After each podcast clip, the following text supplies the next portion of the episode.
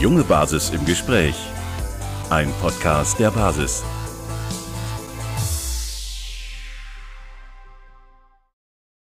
Herzlich willkommen, liebe Podcast-Freunde, liebe Freunde der Basis, liebe Interessierte zu Folge 2 der Reihe mit Gerald Ehrgartner, Teil 2 unseres Podcasts mit dem Lehrer Gerald Ehrgartner. Wir freuen uns, dass ihr wieder eingeschaltet habt und wünschen euch viel Spaß mit der Fortsetzung in Folge 28.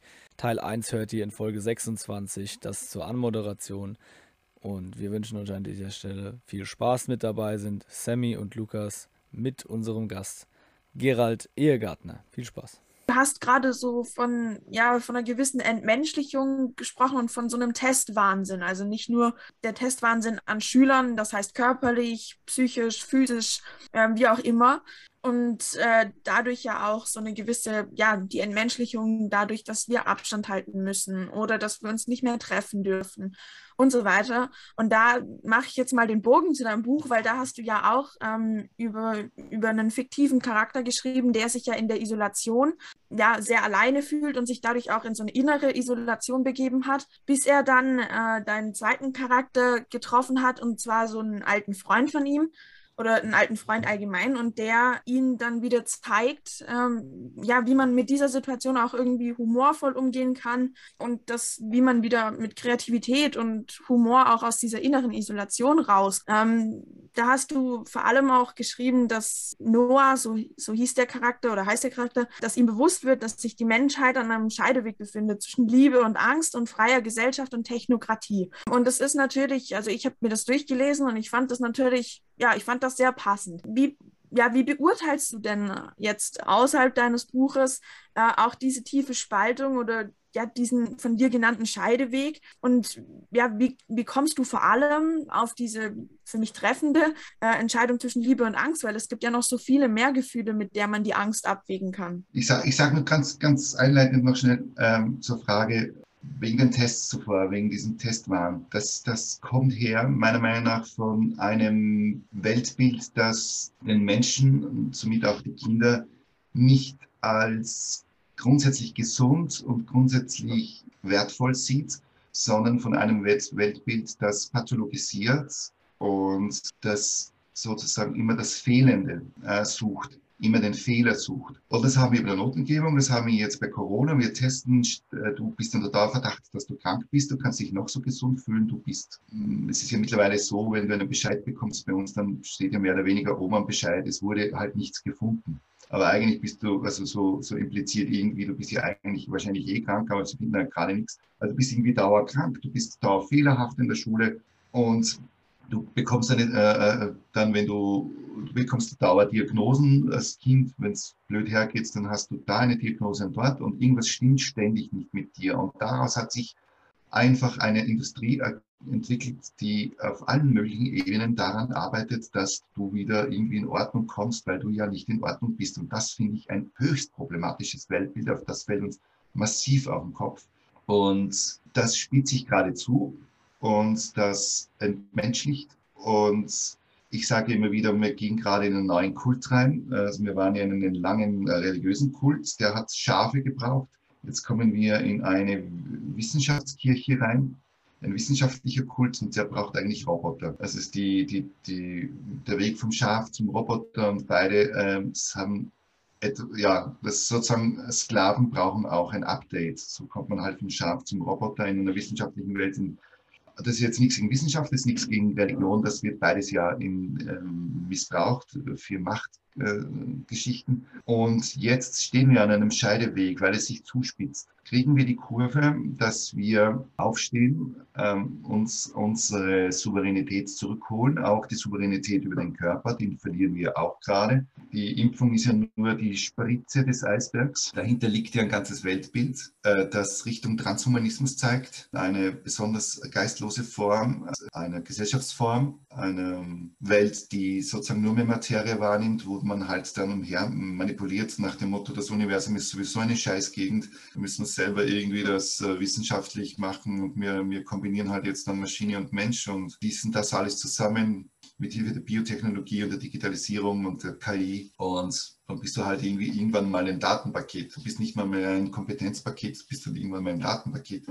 Und in diese Richtung möchte ich gar nicht. Aber das ist nichts gegen Technik, aber Technik muss dienen und nicht umgekehrt. Und ich glaube, jetzt ist die große Frage, äh, ich habe das im Buch auch geschrieben, die, die, Digitalisierung des Herzens habe ich es genannt, weil äh, Digitalis, das Wort hat ja auch, auch die Bedeutung vom Fingerhut. Der Fingerhut heißt Digitalis und ähm, die Digitalisierung, wenn man früher gesagt hat, äh, Digitalisierung, hat man eigentlich gemeint, dass man ein schwaches Herz mit dem Fingerhut behandelt. Und ich glaube auf symbolischer Ebene, dass wir als Gesellschaft ein sehr schwaches Herz gerade haben, das bei einigen aber sehr stark erwacht als Gegenbewegung, dass es eigentlich darum geht, wieder eine, eine herzliche Ge Gesellschaft zu werden, die äh, sich mehr mehr, ich sage es jetzt das, äh, etwas aber mir fehlt die Poesie in dieser Welt sowieso gerade sehr. In dieser linearen, reduktionistischen äh, Welt der Parallelen und rechten Winkeln fehlt mir Poesie eh, muss ich sagen, und Musik und so weiter und Kreativität äh, im guten Sinne. Darum auch diese Bezeichnung auch der Digitalisierung des Herzens. Und die ist wichtiger als die Digitalisierung die wir jetzt gerade vorantreiben, die Digitalisierung, die wir jetzt vorantreiben, das muss auf einer Haltung aufbauen, die darunter liegt. Das muss auf einem Humusboden aufbauen, der lebendig ist. Ja? Und wir verlieren gerade diese Humusschicht und wir verlieren auch die Humorschicht. Und wir fragen uns ständig nur, wie, wie, wie man das, also wir tun es so, als wären das alles Naturerscheinungen und, fragen nur, wie macht man das? Wir fragen überhaupt nicht mehr, warum macht man das? Und ich glaube, dieses Warum müssen wir uns auch wieder viel öfter stellen. Und derzeit wird natürlich viel von dem, was hier vorangetrieben wird, an, an, an Entwicklung auch über Angst gesteuert. Ich nehme sehr starke Angst, Manipulation über Angst wahr. Ich würde sogar sagen, dass wir in den, in, in den Schulen in Zukunft müssten wir eigentlich Selbstverteidigung äh, gegenüber Manipulationstechniken lernen. Denn ähm, die wenigsten wissen, was Gatekeeping ist oder was ähm, Gaslighting ist oder äh, was Framing bedeutet all diese Geschichten, glaube ich, sind auch sehr, sehr wichtig zu wissen, was hier eigentlich abläuft. Die laufen nämlich gerade. Und das Hauptmittel der Wahl ähm, bei Manipulation ist die Angst. Und ähm, das ist ja nicht irgendwie jetzt von meiner Seite irgendwo eine persönliche Wahrnehmung alleine. Es ist hier wurden ja vom Bundesinnenministerium Deutschlands, aber es war auch in Österreich so, gibt es ja dieses interne Papier, wie kann man den Leuten Angst machen. Und ich glaube, da kommt wahrscheinlich noch mehr raus. Bis jetzt, äh, das, was schon bekannt ist, ist äh, das reicht schon, um zu wissen, dass man hier mit Angst steuert, um gewisses Verhalten zu erzeugen.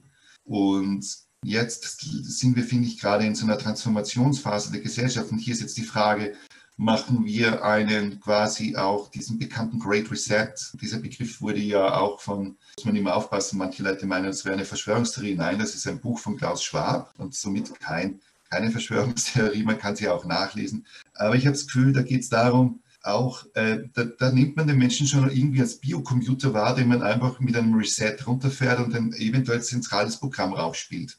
Und meine Meinung ist erstens, dass wir keine Biocomputer sind, die man dann irgendwie auch äh, ähm, transhumanistisch mit irgendwas, äh, mit, mit, mit äh, Roboter, Maschinen, Computersystemen zusammenschließt.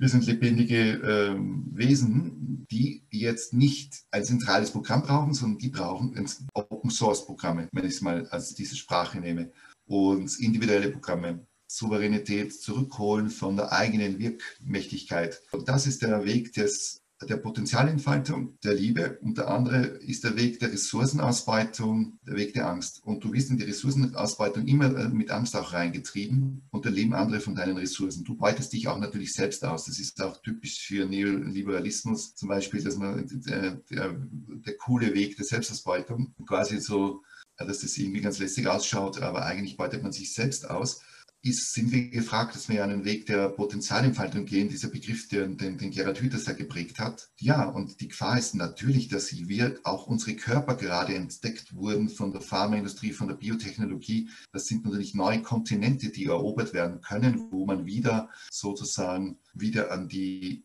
wenn man es jetzt ganz, ganz abstrakt sagt, an die Energie rankommt. Hier liegen viele Bodenschätze in den einzelnen Körpern. Und das beginnt, das hat jetzt irgendwie mit der ganzen äh, Corona-Krise einen ordentlichen Schub bekommen. Dafür will ich sehr warnen. Wir brauchen einen neuen Weg der Naturverbundenheit. Wir brauchen einen neuen Weg der Lebendigkeit und man kann es an vielen Dingen sehen. Ich sage auch als Beispiel oft, wo man es so gut sehen kann. Der Weg, den wir jetzt gerade sowieso schon gegangen sind, der hat in die sechste große Massensterben geführt.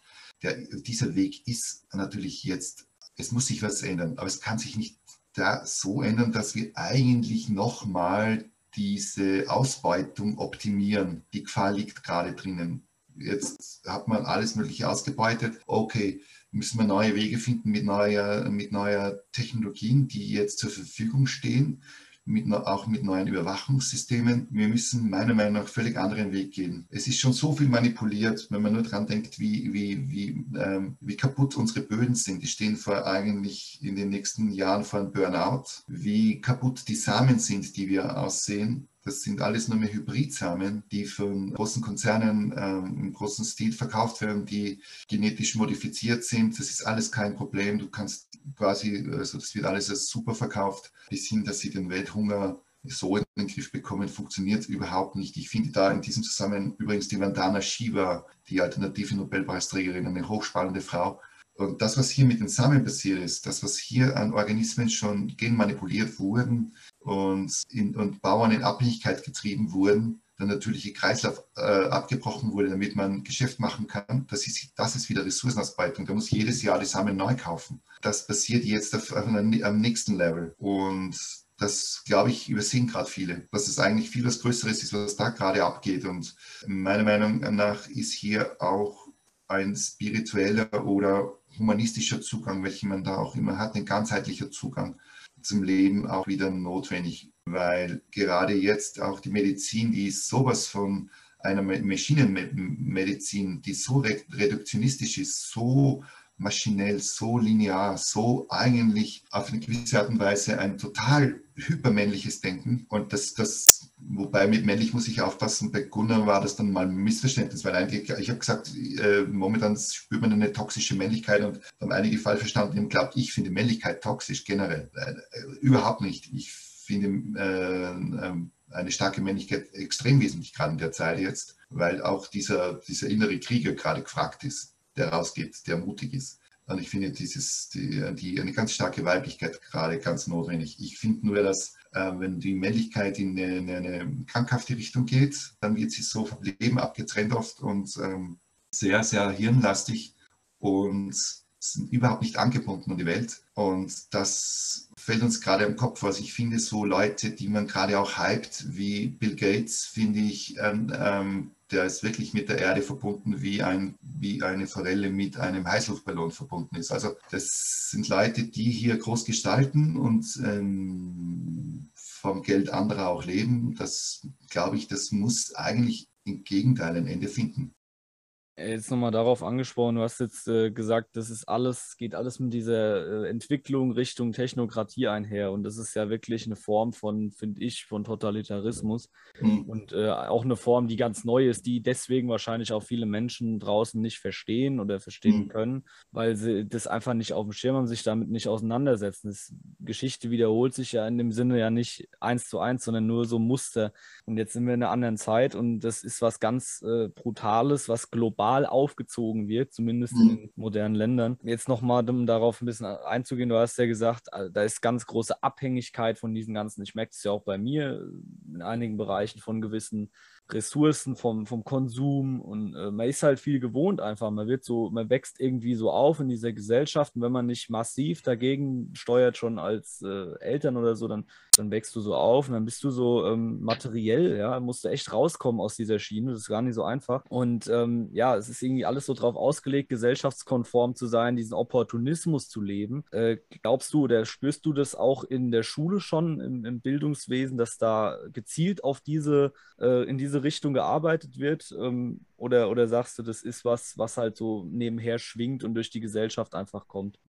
Ja, nachdem die Schule auch immer ein Kind der Gesellschaft ist, ist das auch in der Schule so. Äh, drum, ich war, ich habe immer ein bisschen davon gewarnt, ähm, das war in den letzten Jahren noch ein bisschen so, dass, dass man die Schule fast auch religiös gehypt hat, also die Bildung. Ähm, das funktioniert auch nur bedingt, weil die Schule natürlich keine Oase mitten in der Wüste ist. Ähm, das ist ja auch Teil der Gesellschaft. Ähm, sie kann echt, sie kann was, sie kann echt Entwicklungen anstoßen. Wir haben da oft ganz witzige konkrete Beispiele, wie zum Beispiel die Mülltrennung hier in Österreich, wurde ganz stark über die Volksschule, also bei uns sagt man Volksschule, über die Grundschulkinder in die Elternhäuser gebracht. Und das ist halt ein ganz konkretes Beispiel. Aber es gibt ja Dinge, wo, die, wo, wo eine Gesellschaft ähm, über die Schule auch äh, Inputs bekommt. Das ist nicht immer die Frage, welche. Kannst du mal die Frage nochmal präzisieren?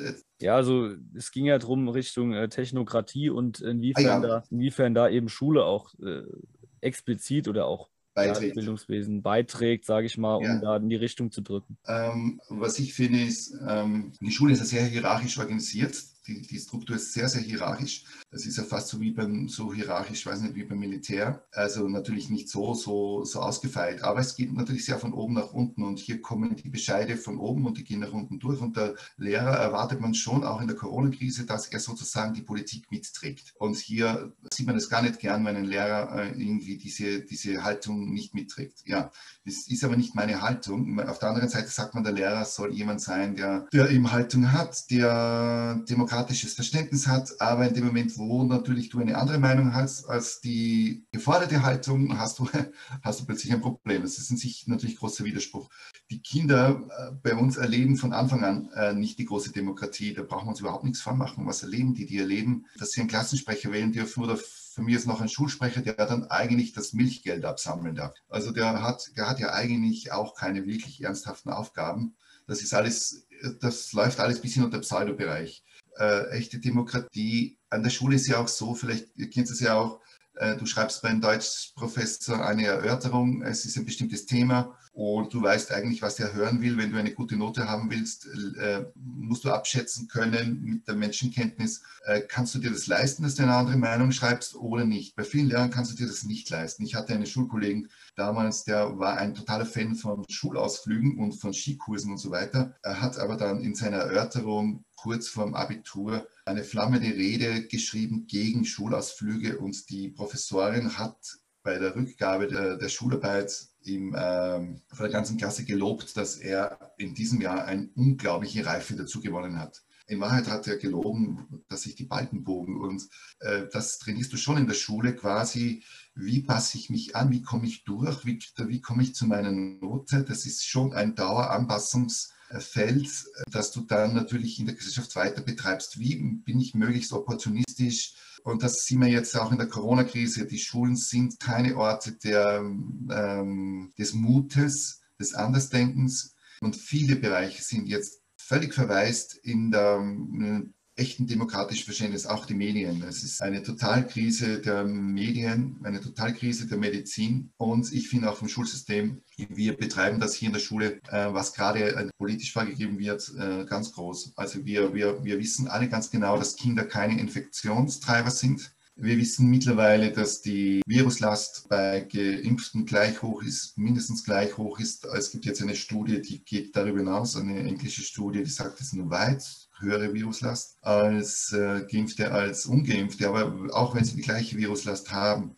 fällt das Kartenhaus mit der solidarischen Impfung in sich zusammen. Es gibt keine Herdenimmunität durch Impfung, wenn das so ist, was immer propagiert wird. Wir werden den, die Kinder werden ja jetzt, äh, die wurden als Erste geopfert in der Krise. Man sieht ja auch, wie wie man mit, mit Lebendigkeit umgeht. Man geht mit Kunst und Kultur wurden das erste ausgebremst. Äh, die Kinder wurden völlig ausgebremst. Wir haben Kinder mit Long-Covid-Symptomen, die hatten nie Covid und hatten nie eine Impfung, haben trotzdem Symptome, weil sie nämlich mit der ganzen Situation nicht zusammenkommen. Wenn die dann Corona mal haben, dann wette ich darauf, dass man die unter Long-Covid einstuft. Es gibt zwei neue Studien im Preprint, die sagen, äh, zwei deutsche Studien, die sagen, äh, Long-Covid ist in großem Stil eigentlich eine posttraumatische Störung. Ähm, das betrifft auch besonders Kinder, aber in einer Welt, die nur mehr Materie wahrnimmt und die Seele eigentlich und die Psyche abgeschafft wurde, hat man phasenweise das Gefühl, opfert man das Lebendige sowieso zuerst. Und das sind auch die Kinder.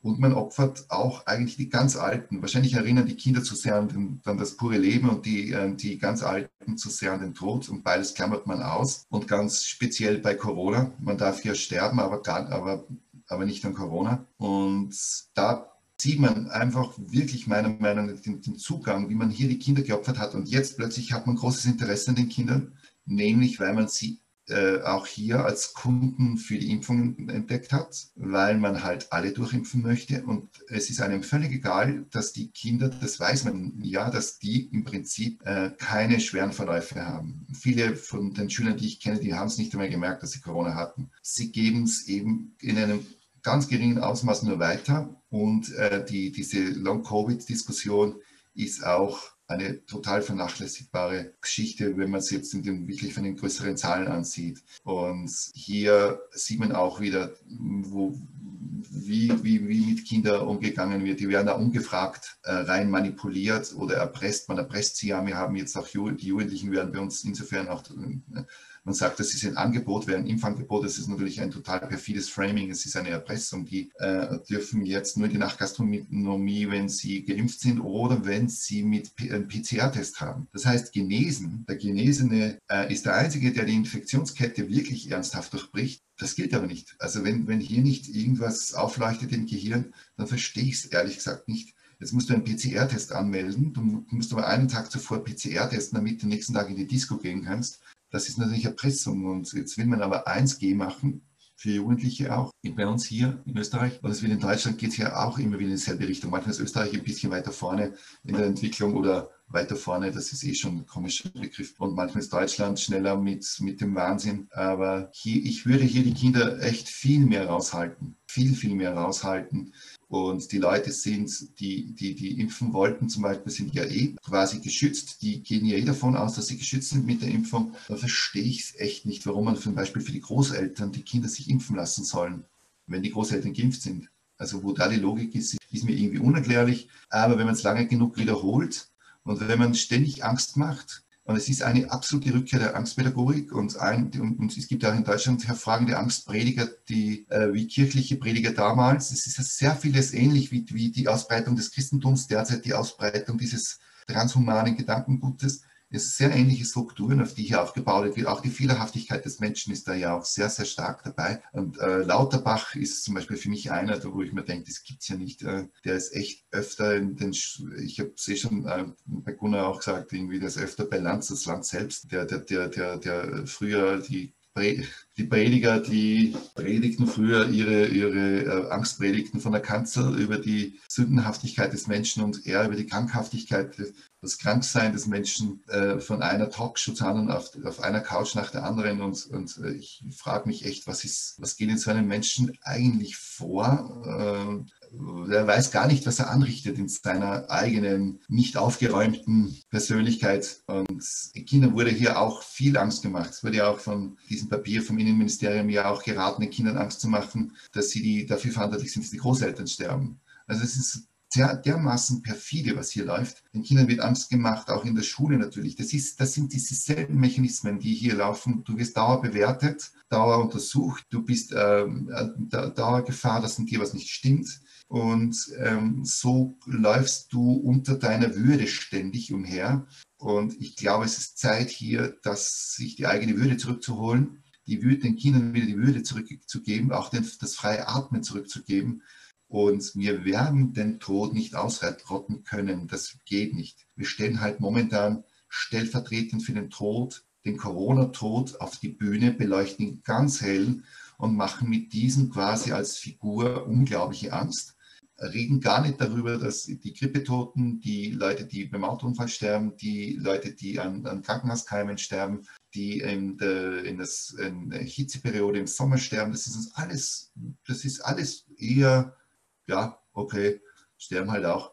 Aber wir holen für diesen, diesen Tod, der auch irgendwo verdrängt wird, jetzt den Corona-Tod nach oben, projizieren diese Angst voll die wir eigentlich insgeheim haben, voll drauf. Das wird total bewusst gespielt. Da gibt es sogar Gedenkfeiern für Corona-Tote. Ich frage mich, wo waren die Gedenkfeiern für die anderen Toten? Das wird wieder religiös überhöht. Und, und mit diesen Instrumentarien wird sehr, sehr stark gespielt. Und man hat das Gefühl, man will irgendwie eine auf, auf Zero Covid-Tote runterkommen. Und jeder, Tod, jeder Tote ist zu viel. Ja, jeder Tote ist zu viel, würde man allgemein nicht sagen bei Corona plötzlich sagt man das. weil es natürlich äh, der Tod zum Leben dazugehört. Aber es hat damit was zu tun. Die ganze, ganze Entwicklung hat ja auch damit zu tun, dass man den Menschen als fehlerhaft deswegen wahrnimmt, weil er stirbt. Und das will man ja immer, ich glaube, in der Tiefe will man hier äh, auch den Tod überwinden mit, mit Technik und fährt hier aber damit in eine technokratische, in eine totalitäre Richtung, die wir, glaube ich, wenn wir darüber nachdenken, nicht haben wollen. Ja, da kann ich dir jetzt aus meiner Sicht nur zustimmen. Ähm, das ist auf jeden Fall eine Welt und auch eine Aussicht, in der ich so nicht leben möchte. Ähm, deswegen tun wir ja auch alle unser Bestes daran, ja. daran was zu rütteln und äh, mitzuwirken, dass es wieder besser wird oder meines Erachtens nach wieder besser wird. Und ich, ich finde es sehr, sehr schön, wie du das jetzt, wie du das erklärt hast und wie du auch, ja, also ich finde, du hast auch sehr verständlich erklärt. Dafür erstmal danke. Und da komme ich halt leider schon zu meiner letzten Frage und zwar nochmal ja, irgendwie auch ein bisschen rückschrittig auf das Buch, aber auch auf die Gesellschaft. Können wir dann als Gesellschaft, jetzt auch als, als junge Menschen natürlich, äh, mehr zu diesen ja, zu deinem Charakter des Mentors äh, aus deinem Buch werden äh, und den Menschen ähm, wie Noah eben helfen aus dieser inneren Isolation nach dem Lockdown oder nach, ja, nach diesem langen, nach dieser langen Social Distancing Phase. Wie können wir da den Menschen wieder helfen, in ein normales, also nicht normal, aber in ein gesellschaftliches Leben miteinander zu kommen? Ich glaube, dass, dass, dass jetzt hier auch gerade ganz große Chance äh, gibt, äh, Parallelwelten äh, zu erschaffen. Und zwar, ich erlebe das schon, dass, dass jetzt viele, ich mag sie auch, ich gehe halt jetzt nicht äh, ins, äh, ins Pub oder ich, was ich eigentlich ganz gern mache, oder in ein Wirtshaus oder ich nehme auch, ich gehe auch nicht, äh, ich gebe es ehrlich zu, ich gehe auch nicht zu Konzerten, mich, mich, mich nervt diese 3G-Geschichte total ich mag das nicht, wenn ich mich, wenn ich mich gesund fühle, dass ich dann äh, beweis, ständig beweisen muss, dass ich gesund bin. Oder noch, oder ja, dann wird mir gesagt, äh, ich, vielleicht bist du eh krank, aber wir finden es halt nicht. Also das nervt mich. Und ich finde, das, das, äh, das muss ich nicht dauernd beweisen. Somit ergeben sich äh, jetzt neue Strukturen. Ich bin jetzt bei mehreren Festen dabei, die privat organisiert sind, auf, auch auf, äh, bei uns hier in der Gegend, auch auf Bauernhöfen, wo dann Musiker aufspielen auf dem Bauernhof und wir machen das privat jetzt. Äh, wir organisieren das jetzt echt als Parallelwelt und äh, bauen Parallelstrukturen auf. Ich äh, nehme Kontakte auf zu Bauern, die äh, frische Lebensmittel haben. Ich äh, vermeide Massenmedien. Ich gucke nur mal wieder, was, was wird da so geschrieben. Es ist eh ein, ein, ein wirklich unpackbarer Einheitsbrei. Das lese ich dann kurz wieder, zum Beispiel, das, das ist ja auch für mich alles schon Teil, das war ja früher schon, da wurde einfach immer schon irgendwo manipuliert. Also ich denke jetzt gerade Afghanistan ist ganz, ganz, ganz stark im Fokus in den Medien und keiner schreibt darüber, oder, oder na, keiner, aber wenige, dass hier ja auch um eine geopolitische Interessen der USA ging und um äh, Lithiumvorkommen, weil äh, Afghanistan ist ja eigentlich für die E-Mobilität das neue Saudi-Arabien. Billionenvorkommen von Lithium. Aber nein, man verkauft es wieder mal mit Menschenrechten und so und Frauenrechten und solche Geschichten. Also das, dieses Manipulieren war ja schon lange. Jetzt, glaube ich, fällt es äh, einigen schon auf, dass hier nicht ganz alles stimmt, was uns hier transportiert wird und äh, suchen neue Wege. Und das ist ganz wichtig. Also zum einen zu durchschauen, dass, äh, was schief läuft. Das zweite ist aber noch wichtiger dann, äh, was Neues aufbauen. Und das heißt, innerlich auch aus dem inneren Lockdown rauszukommen. Wir haben ja auch einen inneren Lockdown, äh, der von außen getriggert wurde. Und wir haben auch einen, einen ich sage mal, auch einen inneren Lachdown mittlerweile. Also ich rate dazu, viel in die Natur rauszugehen. Das ist unglaublich heilsam. Dort will keiner von einem was. Dort kannst du dich mal wieder in die lebendige Matrix reingeben und nicht in die andere. Ähm, das, das spült das äh, ganze System echt durch. Ich rate auch zum Meditieren, also wenn, wenn da jemand, wer Zugang hat, ähm, zum Hören schöner Musik zum Treffen mit Freunden, die äh, gleichgesinnt sind, im großen Stil. Natürlich, ich bin nicht für Spaltung der, der, der, Gesellschaft, dass man sich nur mehr abspaltet, aber ich glaube, es braucht momentan schon sehr, dass sich die vernetzen, die gleich denken und hier auch zu überlegen, was bauen wir gemeinsam auf. Alleine schon, dass man das Gefühl hat, man ist nicht alleine mit der eigenen Meinung. Das ist, glaube ich, auch ganz wichtig, denn wenn du den Massenmedien zuhörst, dann hast du das Gefühl, du bist ein vereinzeltes, völlig verblödetes Schaf und du denkst, bist da irgendwie rechtsradikaler Schwurbler. Dieses Rechtsframing war ja, ist ja auch ganz, ganz äh, geschickt eingefädelt worden. und hat natürlich in Österreich und Deutschland besonders große Wirkung. Aber hier würde ich echt Mut machen, auch gute Lektüre zu lesen. Und natürlich auch, ja, ich habe vorher mal gesagt, Wissen ist eine, eine Hohlschuld. Aber das soll natürlich nicht so sein. Ich glaube, man muss ein bisschen aufpassen, wie viel man am Handy hängt momentan, weil ähm, wenn du den Telegram-Kanälen folgst und das glaube ich kennt jeder von uns, äh, wenn du in vielen Kanälen drinnen bist, dann könntest du 24 Stunden durchlesen. Äh, hier glaube ich, ist es ganz wichtig, eine Disziplin zu entwickeln, dass man äh, nicht ständig vor dem Computer hängt, sondern mal rausgeht, Sport betreibt. Ich halte ganz viel auch davon, mal irgendwie Blödsinn zu machen, verrückte Dinge wieder zu machen. Äh, im Wohnzimmer auf und ab zu tanzen und sich irgendeine geile Nummer reinzulegen, ähm, Musik selbst zu machen, wenn man es hat. Also alles, was irgendwie Lebendigkeit auch fördert. Denn momentan wird an der Lebendigkeit, finde ich, geschraubt, dass die nach unten gedreht wird. Also eine Art von Widerstand ist äh, momentan auch äh, in, in, die Freude zu gehen. Denn niemand hat was davon, wenn, wenn wir, die wir auch sozusagen, ich sage das Wort nicht so ganz so gerne, aber ich sag mal Widerstand. Äh, wenn wir in, in, Widerstand gehen, dann gehen, hat niemand was davon, wenn wir dabei total depressiv sind. Und uns geht die Energie aus, wenn wir nicht auch in die Freude reingehen. Und dies ist auch eine Art von Widerstand. In den Humor ist eine ganz, ganz, man sagt ja nicht umsonst beste Medizin. Ja, und, und, und, und macht uns sehr resilient und nicht nur sozusagen, wir halten alle unterschiedlich viel aus. Wenn wir jetzt den Schatten, in den gesellschaftlichen Schatten reingehen, was alles nicht stimmt derzeit, ist das mit der Zeit sehr belastet. Wenn du das ausschließlich machst, dass du nur Schatten in den, ich sage jetzt mal Schatten reingehst, das ist ja das, was auch verdeckt ist, dann öffnet sich natürlich ein Rabbit Hole, dass man mit den Ohren schlackert, weil man, man kommt, manche kommen ja durch Corona, jetzt schauen sie sich auch andere Felder in der Politik an und kommen drauf, ob es das stimmt ja auch vieles nicht zusammen und so. Äh, aber man muss dann schon wieder auch mal raus und wieder mal, ja, sich treffen, feiern, Lagerfeuer sitzen. Und wenn der nächste Lockdown kommt, der nächste Lockdown kommt bestimmt, wette ich mal, dass da irgendwas kommt, dann äh, hat man ein gutes Netz, man, man, man hat Freunde, die man kontaktieren kann und vielleicht gibt es auch Möglichkeiten, dass man sich auch trifft.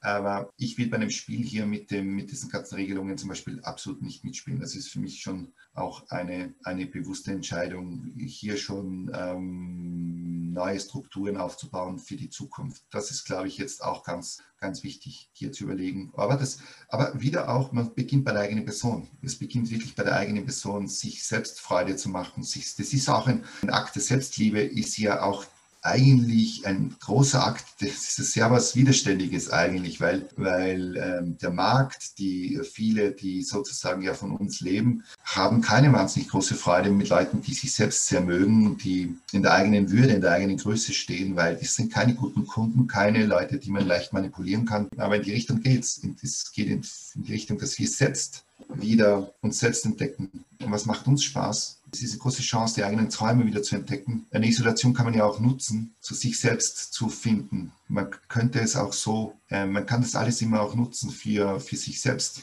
Klar, es muss aber woanders dann hingehen, letztendlich.